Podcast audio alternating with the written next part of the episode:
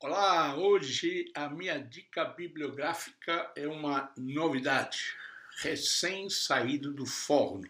Este livro que eu quero apresentar para vocês. O autor, o organizador é Neriel Lopes, organizador Cristianismo pós-pandemia, impacto e oportunidades. Aproveitando o momento da pandemia que se vive no país e no mundo, a editora Vida quis sair na frente e ele apresenta um livro que eu li no final da, desta semana. É o livro que eu vou ler duas vezes. Não são muitos os livros que eu leio duas vezes.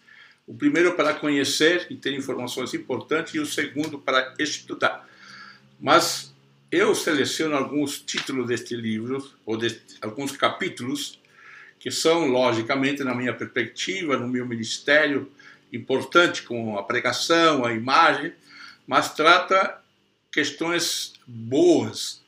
Alguns artigos não estão dentro do foco, um ou dois, mas ah, o essencial é que o livro levanta questões importantes para que você pense como que a igreja deve voltar após a pandemia, e não somente após a pandemia, mas também um desafio para você continuar pensando como ser igreja ah, no dia a dia, no século 21, nos próximos 10, 20, 30 anos. Estamos em uma grande mudança, não somente pelo, pelo problema do coronavírus, mas também por causa da rapidez das informações e o avanço da tecnologia eu recomendo para você este livro, não ganho nada.